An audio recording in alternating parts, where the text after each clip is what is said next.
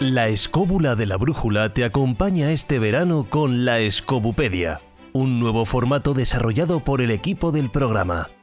Puedes escuchar todos los tomos de la Escobupedia y los nuevos que lanzamos cada tres semanas de forma gratuita y exclusiva en la aplicación móvil de Podium Podcast. Escobupedia. Todo lo que debes saber para ganar siempre al trivial.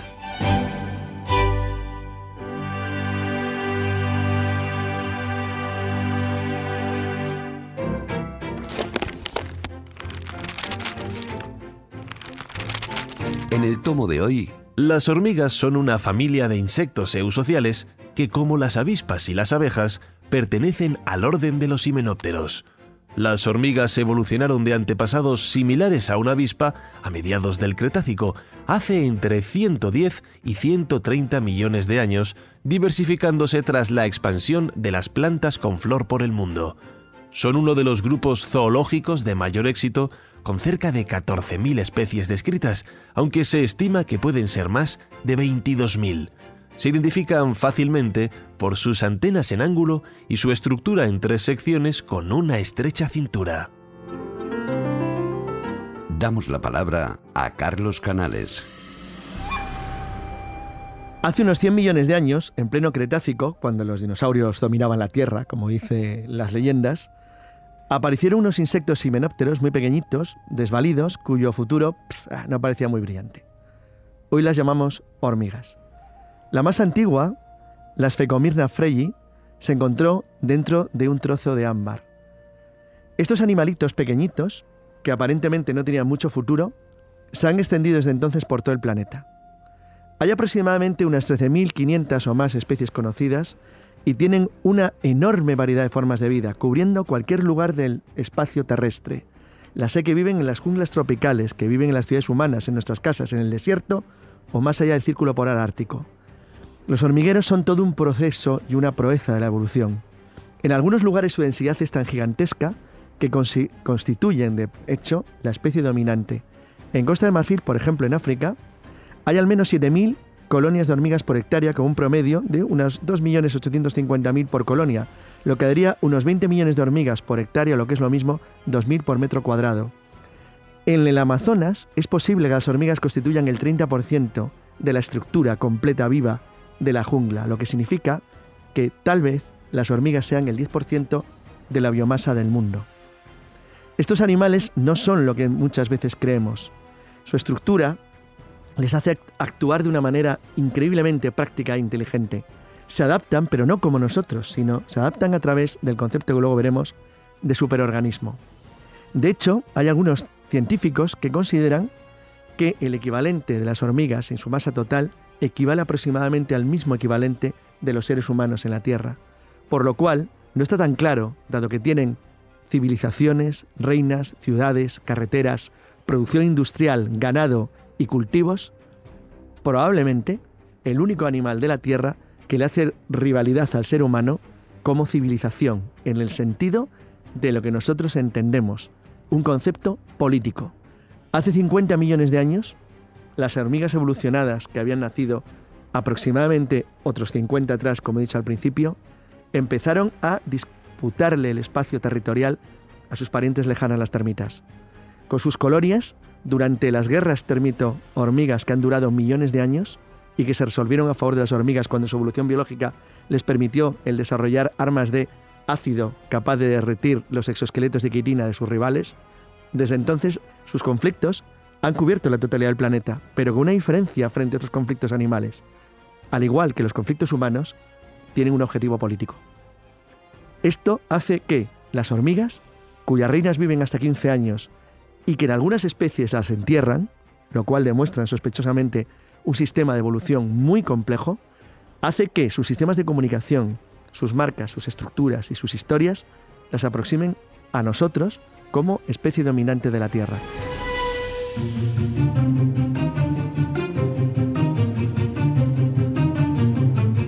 Y a continuación, para abrir nuestra conversación, nuestro debate, voy a hacer una descripción de una fortaleza hormiguero de Hydromyrix humilis a 50 kilómetros al noroeste de París.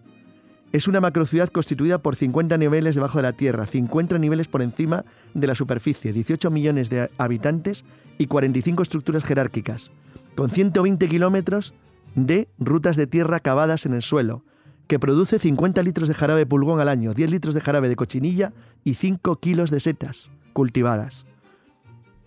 El total de tierra removida por esta gigantesca fortaleza hormiga es de una tonelada métrica y pertenece a una gigantesca federación de hormigas que cubre 70 hormigueros con 125 kilómetros de carreteras de huella marcadas por feromonas químicas de olor que marcan los pasaportes de sus eh, habitantes, 780 kilómetros de huellas y pistas olorosas y 75 hectáreas de superficie total. Si eso no es un reino, que alguien venga y me lo diga. es un reino porque tiene reinas. Efectivamente. Desde luego, además, mira, eh, una de las cosas que has dicho yo creo que es muy importante cuando hablas de esa especie de alma grupal. Es decir, si algo se caracteriza a las hormigas, igual que pasa con las abejas. Son mentes colmena. Es porque exactamente es una mente, una mente, que en este caso sería la reina de la colmena, pero que todas al unísono saben lo que tienen que hacer, saben cuál es su misión y además tienen comportamientos muy humanos, no solo a la hora de cooperar, sino a la hora de preparar estrategias para invadir a hormigueros cercanos o sencillamente para sacar provecho de todo lo que tienen alrededor, lo cual no deja de ser una de las características de la inteligencia. técnicamente son insectos eusociales. Claro, la, cuestión importante es que, como dice Jesús, eh, a diferencia de los seres humanos, las hormigas han evolucionado de manera biológica, es decir, ellos no construyen herramientas, por ejemplo, para pegar golpes, sino que una parte de la, de la colonia desarrolla elementos especiales dentro de su organismo que le permite pegar golpes. Si las obreras están diseñadas biológicamente para trabajar, las eh, soldados están diseñadas biológicamente para combatir. Es decir, cada una de las hormigas funcionan como si fueran elementos conectados con el cerebro madre de la reina para actuar en su beneficio y en el beneficio completo de la colonia, porque toda la colonia es en sí mismo un ser. Claro, eh, fíjate, a mí me recuerda eh, cuando vi la película Un Mundo Feliz, en el que hay unas, digamos, cada uno nacen, o los alfa, los beta, los Z, cada uno de ellos nacen con un propósito en la vida. Y es lo que estáis comentando. Eh, en una sociedad tan organizada como es la, de las hormigas, en el que tienen esclavos, en el que, como has comentado, tienen ganado porque sacan para, para las pulpas y para las larvas, ¿no? Para las pupas y las larvas. También tienen esos cultivos. claro. Y luego hay una cosa que es fundamental y que a mí me da mucho que pensar. Es decir, si nosotros cuando estamos hablando de que eh, aquí en, en Natapuerca, eh, con 200.000 años de antigüedad, eh, hablamos de un elemento votivo echado, que era una, una bifaz, eh, tirada junto al difunto como si fuera un enterramiento, a mí me sorprende que las hormigas precisamente no entierran a cualquiera, sino que entierran a la reina. Y eso eh, si en el caso humano planteamos que eso es la creencia en un más allá, la duda o el planteamiento sería en qué creen las em, hormigas para enterrar a su propia reina. Por cierto, una reina vive unos 15 años, que sería el equivalente como, si nosotros viviéramos unos 2.000, más o menos. Ah. Unos 2.000 años, a, diferencia de una hormiguita pequeñita que puede vivir unos 3 años, que a nivel insecto es un tiempo gigantesco. Ten en cuenta una mosca puede ir 15 días. Entonces, realmente las hormigas son animales muy especiales. Eh, como vamos a ir poniendo ejemplos, por ejemplo, existe una especie de Malasia, Vietnam y Indonesia y la India que está en constante progresión. Es una especie que se está extendiendo de una manera muy rápida porque tiene una estructura social extremadamente compleja. Está organizada en, colonias de cientos de miles de, obreras, muy pequeñitas, solo tienen 3 eh, milímetros. Otras más grandes que se dedican a labores de, lo que llamamos trabajo pesado, como si fueran pequeños bull, bulldozer o pequeños carriers, que son los que se encargan de transporte y, limpieza. Y finalmente, unas gigantescas hormigas 500 veces mayores que las otras, que son las soldados que se encargan de proteger la colonia, capturar presas y combatir contra insectos enemigos. Bueno, cada una de las pistas que crean este tipo de hormigas tiene hasta 100 metros de longitud y queda permanentemente limpia de ramajes, elementos molestos o cualquier tipo de hojas o cualquier cuestión que impida el tráfico veloz por auténticas autopistas animales que permiten hasta mil hormigas por minuto en desplazamiento. Entonces, todo este tipo de, sociedades complejísimas, o como cuando en el siglo XIX se descubrió que había hormigas cultivadoras, han ido pensando que realmente, eh, claro, cuando en 1862 se descubrió que había hormigas capaces de cultivar, nos dimos cuenta que no éramos la única especie en el mundo que cultivaba alimentos. Ah. Y es cuando se dio el paso de conocer que las hormigas tienen rebaños, rebaños de pulgones, a los que ordeñan y a los que marcan con sus pasaportes químicos para ser detectados por otro tipo de, por otro tipo de hormigueros. Pero no solo es que tengan rebaños, es que además los sitúan de una manera Eh, adecuada exacto. en los rosales Mm. para que el pulgón se alimente de la esencia del rosal y ellos luego poderlas o- poderlos ordeñar. De hecho, cualquier señor que tenga flores en su casa o que sea agricultor o alguna cosa sabe perfectamente la pelea que se tiene que traer con algunos tipos de hormigas porque son capaces de comerse literalmente las plantas Fijaros, Evidentemente. Hay un caso muy concreto que tú lo conocerás, Carlos, que es el zompopo eh, cubano. El zompopo cubano que va con los cuicos en la cabeza, ¿eh? Mm. Que son restos de hojas, ramas y tal, que los llevan cogidos con las dos patas delanteras y tal, que construyen auténticos almacenes de comida que... Sabes que hay una teoría para- que dicen que los cálculos, no está probado del todo, que los cálculos, que los cálculos de las hormigas están realizados en base 6, en función del número de las patas. Ah. Es decir, de, manera, de la misma manera que nosotros tenemos base 10 por los Claro. dedos. Entonces es interesante porque hay una, esta misma especie que he citado, en una zona, se vio muy afectada durante los años 70 del siglo pasado por bombardeos masivos norteamericanos con defoliantes sobre las junglas de Vietnam. Para sorpresa de, de los entomólogos, no solamente no se vieron afectadas, sino que desarrollaron todo un sistema para poder sobreponerse a la, a la eliminación del alimento básico y del sistema de sostenibilidad que tenían en sus colonias y decidieron atacar huevos de salamandra incluso a presas más grandes. Se conoce que han llegado a atacar incluso ranas. A ranas, para de esa sí, manera sí. poder Sí. protegerse y buscar fuentes de alimento alternativas que protegieran a las colonias. Pero fíjate, hay un sistema. eh, Mm. Una de las cosas impresionantes que tienen las hormigas es que eh, dentro de esas sociedades maximizan lo que es el trabajo y el esfuerzo. A mí hay una, una investigación que, que me dio mucho que pensar, que realizada por la Universidad de, de Oregón en Estados Unidos, en el que bueno estaban hablando sobre las hormigas más viejas, es decir, igual que nosotros, si pues digamos nos jubilamos, por decirlo de una manera, ¿qué pasaba con aquellas hormigas que ya empezaban a tener una edad y no podían realizar la tarea para la cual habían eh, nacido? Porque eh, estaban destinadas a ello, sino que por condiciones físicas ya no la podían realizar bien. Entonces, em, resulta que eh, en este caso eran eh, hormigas que eran cortadoras de hojas. Bueno, pues aquellas hormigas que las mandíbulas eh, se habían ido, em, bueno, pues erosionando, se encontraron completamente desgastadas, lo que hacían era cambiar el trabajo dentro de, de toda esa cadena de montaje, es decir, dejaban la tarea de cortar hojas a otras que eran a, a otras compañeras que eran mucho más jóvenes que acababan, por decirlo de una manera, de nacer y tenían sus mandíbulas bien cortantes con, y asumían otro tipo de trabajo, es, es decir, asumían la función de transportar las hojas que las jóvenes cortaban, con lo cual y las llevaban a- hasta el hormiguero. Con lo cual, fijaros el que es una manera de maximizar ese trabajo, ese esfuerzo, y las hormigas, esas con, la- eh, con las eh, mandíbulas más deterioradas, gastadas que venían a ser más o menos el 10% de- del total, bueno, pues se dedicaban ya no a cortar, sino a transportar. Y eso es algo increíble porque significa que es una sociedad, entre comillas, pensante, Claro. madura. Igual que cultivan. Sí, pero, pero, pero no solo pensante, sino que se ve que, que, lógicamente es una sociedad que se rige por una telepatía de conjunto. Están comunicadas entre ellas. es que, perfectamente, claro. es que en el problema que hay es que em, muchos insectos son eh, individuales, o sea, no forman parte de una sociedad. Estos individuos, estas hormigas ya adultas, eh, ya mayores, digamos viejas, eh, si eh, fueran solitarias, habrían muerto. En cambio, como pertenecen a- Grupo. al grupo, claro. pues pasan a realizar otra tarea y siguen su vida hasta, hasta fallecer, ¿no? Tanto en cuanto, por ejemplo, al tema que estás comentando, eh, a mí me llama también mucho la atención que es todo el sistema de comunicación. Porque hasta ahora se pensaba, hasta hace unos 6, 7 años, se pensaba que el sistema de comunicación que tenían eh, las hormigas era una comunicación química, como dices, una especie de telepatía que no es telepatía, que es, es una parte química basada en, en, eh, la producción de feromonas. Sí.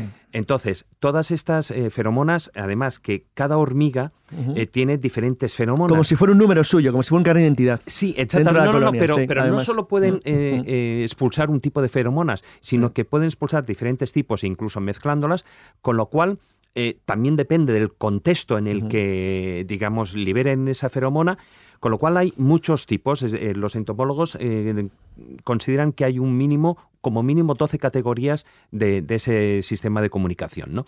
Y aparte de dejar ese rastro que utilizan, por, eso, por lo que dicen que van en, fila india hacia el hacia el se orientan también por las vibraciones, porque también es la comunicación y la, y la orientación, que están muy relacionadas unas con otras. pero fíjate, de Johnston, este hablamos, Pero fíjate, llegó un momento en el que se dieron cuenta en unas investigaciones que eh, había otro sistema otro sistema que era un sistema acústico.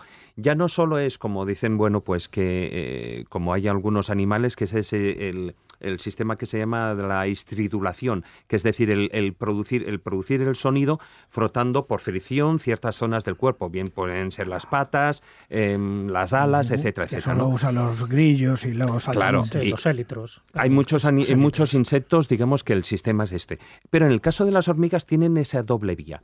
Esa doble vía, por una parte, la química de las feromonas y por otra parte, estos, eh, un sistema que han ido descubriendo y que es curioso porque em, relaciona diferentes tonos, diferentes timbres y que eh, y además que ese sonido lo producen con diferentes partes del cuerpo. Como si fueran violines. Exactamente, porque por una parte dices el sonido que pueden hacer con las mandíbulas, ya, pero fíjate, uno de los más elaborados y que he traído dos muestras para que escuchemos, eh, está em, eh, realizado como si fuera con una de las patas y con la parte dorsal de lo que podía ser el abdomen que tiene una especie de cresta. Entonces, parece como es como si nosotros cogiéramos un peine y lo frotáramos contra el borde de la mesa.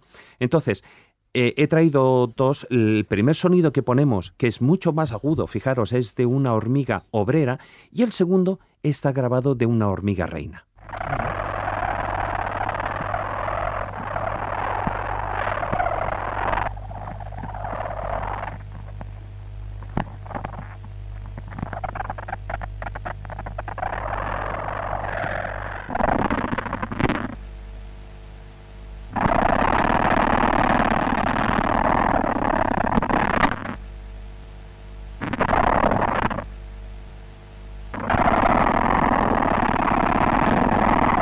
Fijaros la, diferencia entre uno y otro, que es mucho más grave, el de la hormiga reina.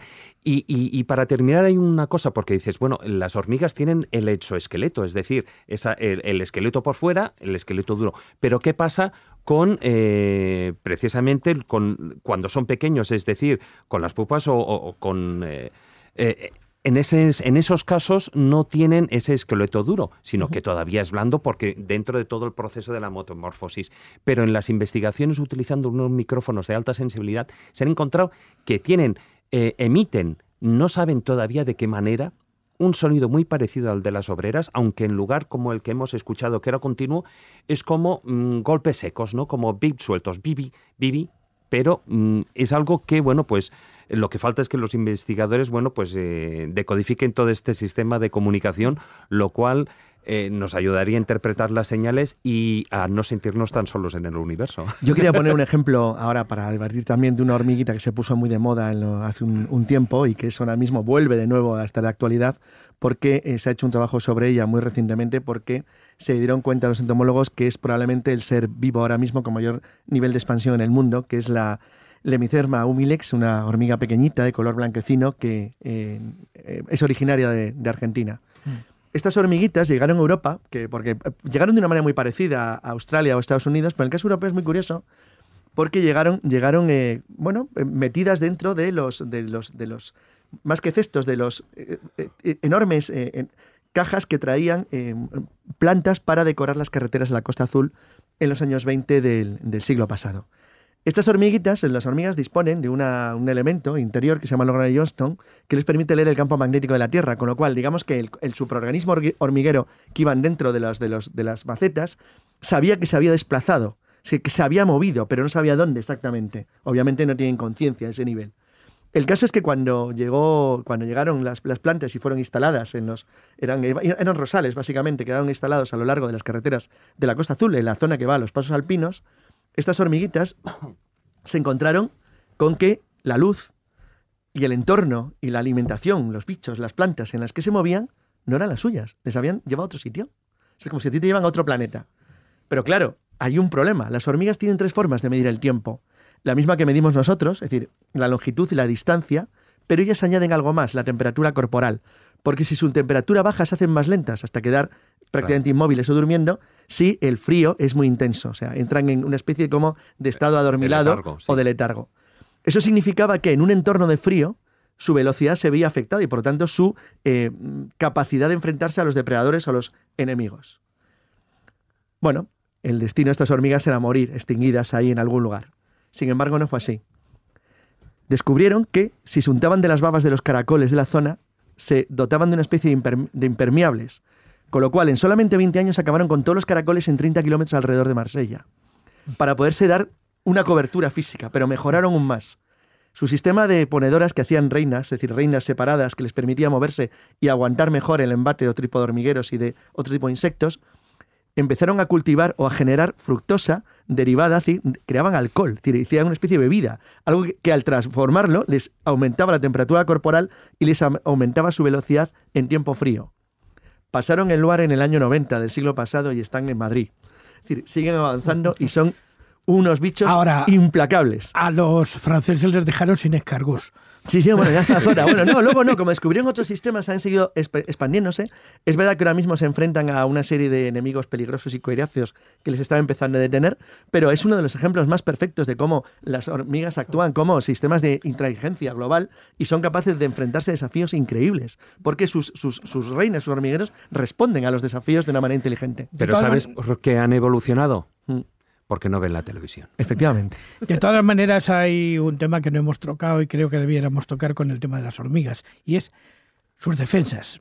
Las defensas de las hormigas son terribles porque la hormiga tiene algo que no tienen otras especies y en general los seminópteros la suelen tener, que es el ácido fórmico. Sí. El ácido fórmico una- es eh, el Corrosivo medio- para los esquele- exoesqueletos de quitina de los insectos. claro, Efectivamente. sale polvo. Y de las personas también, te lo puedo garantizar, porque es que cada vez que te pica una hormiga y te endi- endiña una cierta cantidad de ácido fórmico, luego te rascas Allí hasta que te arrancas la piel. Hay una hormiga que está muy extendida en Estados Unidos, la hormiga de fuego, que causa unos 6.000 Claro. millones de dólares en pérdidas a la economía americana Claro, todos los años, que- porque acaba con cualquier cosa, con lagartijas, insectos, ranas, todo Ya, alrededor. Es una por cosa ejemplo, terrible. aquí en España, y yo las tengo en mi huerto, tengo una hormiga roja enana, pero que te pega unos bocaos, Claro. que te De deja rabiando. te- Y luego, por otra parte, también date cuenta que hay especies de hormigas volantes, por decirlo de algún modo, que serían las avispas. No, son sus, an- no, no, son sus antepasados, son son sus bichos diferentes. son sus especies bárbaros nómadas de las que ellos descienden. Hombre, Claro. una de las cosas que hemos dicho es verdad que las hormigas a la hora de defenderse te pueden picar, te pueden morder o te pueden inyectar el ácido fórmico, te lo pueden espolvorear directamente para que te fastidies. Pero fíjate, una de las palabras que más ha salido a colación en esta tertulia es inteligencia. Yo creo que no hay duda de que este grupo se mueve por mm, por una cuestión, vamos a llamarla, de, de- de- de conciencia colectiva, que lo genera evidentemente la reina, pero una definición de la inteligencia sería la capacidad de adaptarte a los cambios. Si algo caracteriza a las hormigas es que se adaptan totalmente a los cambios y a los peligros y a los obstáculos que se vayan encontrando. Dos ejemplos muy rápidos. Ellos pueden hacer puentes cuando tienen que cruzar un río, entonces ellas mismas se construyen un puente biológico para que el resto de las compañeras puedan transitar ¿no? por esos campos magnéticos de los que hablas tú, Carlos, y en otros casos, cuando hay inundaciones, pueden generar esas mismas hormigas obreras, toda una bola alrededor de la, de la reina para que floten O utilizar hojas para o utilizar hojas hasta que lleguen a un lugar seco y puedan sobrevivir. Es decir, que matar a estas hormigas es prácticamente imposible y si hay algún día una hecatombe, una guerra zombie, por supuesto ellas van a ser de las supervivientes. El mejor ejemplo, la película Hormigas, dibujos animados, se la bola. Ay, ay.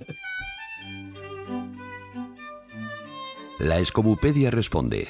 Manda tus preguntas por nota de voz de WhatsApp al 652 29 69 96. La primera pregunta que nos llega al 652-296996 lleva la firma de Cristina desde Cuenca. Hola, he visto que ibais a hablar de las hormigas y yo tenía una pregunta. Me gustaría saber cuáles son los depredadores o atacantes naturales que tienen en su entorno. Muchas gracias y un beso. Bueno, pues el enemigo natural de la hormiga, el más conocido, pero que no es el único, es el famoso hormiguero. Sí, de señor. alguna manera que El hormiguero es, enemigo. eh, efectivamente, que eh, se alimenta fundamentalmente de hormigas, pero no solo son no, A ver, las, las hormigas hemos hablado que hablan de objetivos políticos, es decir, las hormigas esclavizan, las hormigas tienen ah, prisioneros, las hormigas pueden utilizar e incluso adoptar otras hormigas a las que marcan con sus pasaportes olorosos para identificarlas como de su hormiguero. Exactamente igual que tienen ganado y que tienen agricultura, tienen esclavos. hay hormigas que trabajan para hormigueros. Efectivamente, el mayor enemigo de un hormiguero es otro hormiguero, pero no obstante tienen algunos depredadores en la naturaleza terribles. Sí. Por ejemplo, voy a enseñar dos de pasada. Por ejemplo, las arañas, un enemigo peligroso para un hormiguero. Los pulgones. los pulgones mismos, la propia... Las termitas. las termitas, las grandes, las grandes depredadores del, mundo, del mundo pequeñito, del micromundo, como por ejemplo las terribles manchas religiosas. Aunque, cuidado, un hormiguero es un enemigo terrible y cualquiera de ellos también. Es un enemigo para acabar con cualquier animal que exista prácticamente sobre la faz de la Tierra a esa escala. Por una cuestión de, número. Y luego, efectivamente, de organización y de capacidad. Es lo que antes mm, eh, mm. has comentado cuando terminan. O sea, atacan y terminan, consiguen acabar con una rana. Fíjate que es mm, tres mil veces eh, su tamaño, pero aún así, o sea, cuando de repente yo me imagino a la rana con mil hormigas encima, pues la cosa ya no pinta tan bien. No, es verdad, son un enemigo peligroso. Es cierto también. pues el ácido, etcétera, etcétera. Que cuando, cuando, cuando el caso de las, famosas hormigas argentinas, cuando se acercaron a la zona norte de París, se enfrentaron a, un tipo de hormiga muy resistente, una hormiga faraón, que es una hormiguita de la zona, y a una cosa que se llaman hormigas león, que en realidad no son hormigas, son una especie de libélulas pero eso demuestra lo terrorífico que es el mundo. El mundo, si estuviéramos a esa escala, bueno, sería que una pesadilla terrorífica. Las hormigas león son cazadoras crepusculares que son capaces de rastrear los espectros eh, infrarrojo y ultravioleta y hacen vuelos bajos para captar los nidos de hormigas. De hecho, pues los militares están basándose en, la, tecnología del campo de batalla vacío del futuro, en la, forma en la que rastrean, en la que se, en la que se esconden. Es, la teoría del campo futuro, futuro vacío, donde todo el mundo se esconde para que las armas inteligentes creadas por el hombre no te destruyan de manera inmediata y se basa en la forma en la que las hormigas león cazan a sus enemigos en, el, en este mundo aterrador que sería Cualquiera que ha visto la película Microcosmos lo entendería. La León además come, come a sus congéneres. Luego también hay un enemigo indirecto que tiene la hormiga porque este es traidor. Este no va directamente a la hormiga, sino que va a sus huevos, que es el topo. Y también las musarañas. Pero estos son muy... gigantescos para ellas. Claro, pero son animales y tal que mm. procuran no enfrentarse a la hormiga directamente, sino que procuran cuando se largan irse a comer los huevos. Y, os habéis olvidado del más importante, el, pisotón del niño que no tiene conciencia ecológica y que le da por ir pisoteando hormigueros sin darse cuenta de lo que está haciendo. Yo, he dejado para el final, hay un sistema mm. Que es en nosotros nos gustan pues las películas de terror y ya no solo es que no estoy hablando de las películas de terror sobre hormigas, como ahí tenemos la barabunta o cosas de estas, ¿no? Por favor. Vale, pero es que todos eh, vemos a que estoy seguro que cualquiera de los oyentes habrá visto alguna película de zombies. Bueno, pues es eh, también existen las hormigas zombies. ¿Y por qué? Bueno, pues ese es uno de los enemigos que tienen y no es más ni menos que un hongo parásito, creo que alguna vez lo hemos comentado en el programa, en la escóbula de la brújula. Es un hongo parásito que, que se les infecta, entonces lo que les consigue hacer es les cambia drásticamente el comportamiento y, la, y actúan como zombies, es decir, no saben dónde, en qué dirección van, no saben dónde está, eh, digamos, su hogar, eh, sequean incluso a medida que, este hongo se va desarrollando. Eh, hacen que pierdan el equilibrio, con lo cual se caen de las ramas de los árboles y eh, se ven obligadas a mantenerse en lo que es el sotobosque. ¿Por qué? Bueno, pues es algo que el hongo parásito busca. Mientras el hongo se va introduciendo a través de todo el cuerpo, y no solo el cuerpo, sino también del cerebro, porque se mete en su sistema nervioso, lo que necesita es, en las alturas hace mucho más calor, en cambio en el sotobosque hay mucha más humedad y hay, es un clima más frío, con lo cual es el lugar idóneo para que este hongo parásito se desarrolle. Bueno, pues eh, estas hormigas incluso lo que consiguen es que eh, les cambian eh, este hongo consigue cambiarles con eh, las mandíbulas, con lo cual se le produce un, en las mandíbulas un súper desarrollo, se vuelven mucho más grandes como unas tenazas, hasta el punto de que obligan a las hormigas, fijaros bien, dentro de esa zombificación, obligan a, a las hormigas a morder el nervio de una hoja. El nervio, en la parte gorda del nervio, y quedarse ahí agarradas. ¿Para qué?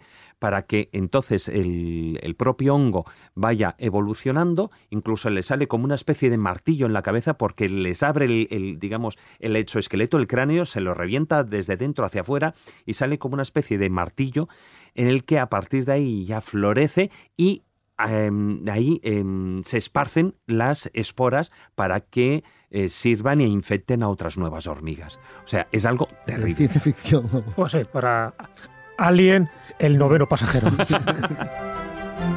La segunda cuestión nos la envía Pablo desde Navarra. Hola escobuleros, muy buenos días. Hay dos tipos de chavales, los que nunca han visto un hormiguero y los que sí. La mayoría han visto un hormiguero y dentro de los que sí han visto un hormiguero hay dos tipos de chavales. Los que se acercan a mirar a las hormigas y los que mean encima. Yo siempre he sido de los primeros y de ahí viene mi primera pregunta. ¿Qué podemos aprender los hombres de las hormigas? Bueno, pues podemos aprender mucho de ellos y de, de las hormigas porque sus respuestas inteligentes a, a, desafíos nos han hecho aprender, incluso tomar conclusiones o decisiones eh, basándonos en cómo actúan ellas. Por ejemplo, en Estados Unidos, en los años 90, hubo eh, ocasionalmente varios problemas telefónicos que afectaron a varios estados y a millones de usuarios.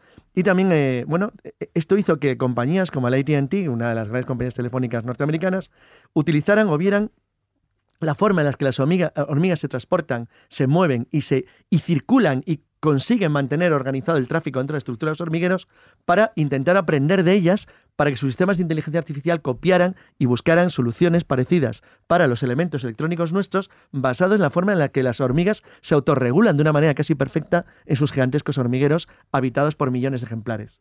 Claro, es que en el, en el caso este había un problema de que se saturaban las líneas. Un, un, nodo eh, pues había caído y, y, entonces, bueno, pues eh, toda esa saturación pasaba a otro nodo, el cual, como se sentía saturado o sobresaturado, entonces también caía y entonces iban cayendo todos en, en cadena. El, el, sistema, que es eh, lo que bueno que tienen las hormigas y que, y que utilizaron y que crearon esas nuevas redes a propósito, en basándose en los sistemas de comunicación que tienen eh, dentro de la propia Tierra las, las hormigas, es que cada nodo es independiente. Y mm. si cae un nodo, no satura a los demás. Exacto. Mm. Y eso es una de las cosas que, para lo cual, señor. bueno, pues mm. es un, una de las muchas cosas que se pueden aprender de las hormigas. Hombre, incluso podríamos hablar también no solo de su estructura, sino de su propio nombre. ¿Os acordáis de los mirmidones? Uh -huh. En este pueblo de Tesalia, que al final lo convierte Aquiles en su ejército de élite. Bueno, los mirmidones significa hormigas. Uh -huh. Es decir, a la hora de atacar, a la hora de defender, a la hora de formar todo un grupo Actúan de manera conjunta. O sea, conjunta viene del nombre mirmeleón. Claro. O sea, que es el nombre que reciben algunos de los Sí, bueno, la civilización hormiga sea la civilización mirmecológica. Es el. Claro, entonces a eso me refiero. Que hasta a nivel etimológico hemos aprendido y hemos copiado de ellas. Aparte, si no recuerdo mal, aparte de los mamíferos, es el grupo, el grupo animal que mejor interactúa con su propia especie. O sea, que nosotros sabemos un bueno, poco cómo ¿Se jubila aquí todo? pues digo que hay muchas cosas para aprender y la que nos quedan, porque lo que decíamos antes, estamos todavía a punto de desarrollar pues eh, un mecanismo para poder comunicarnos con ellas. Uh -huh. Incluso con abejas se está haciendo. Sí, sí, con abejas avanzado más abejas. eso, sí. Y con hormigas estamos sí. a un vamos a un hormiguero. De El hacerlo. problema está en si lo conseguiremos antes de que acaben con nosotros. Sí. Tercera pregunta a cargo de Irene de Getafe. Hola, escobuleros. Eh, tengo una pregunta y es la siguiente. En el hipotético caso de que hubiese una guerra entre hormigas y seres humanos, ¿Quién ganaría? Bueno, ya me decís, besos. Bueno, la verdad es que aunque parezca increíble, hay gente que se ha dedicado a calcular esas cosas. Y si todos los las 13.700 o 3.800 especies de hormigas que tenemos localizadas actuaran como un solo hormiguero y nos consideraran su enemigo, o sea, todas juntas y fuéramos su enemigo y, y nos tuvieran detectados, acabarían con la humanidad entera en una jornada laboral, en unas 8 horas. O 9 sin horas extras. En el próximo tomo Hablaremos sobre las momias y de algunas muy concretas. Podéis ir enviando vuestras preguntas mediante nota de voz de WhatsApp al 652 296996. Gracias por consultar la Escobupedia.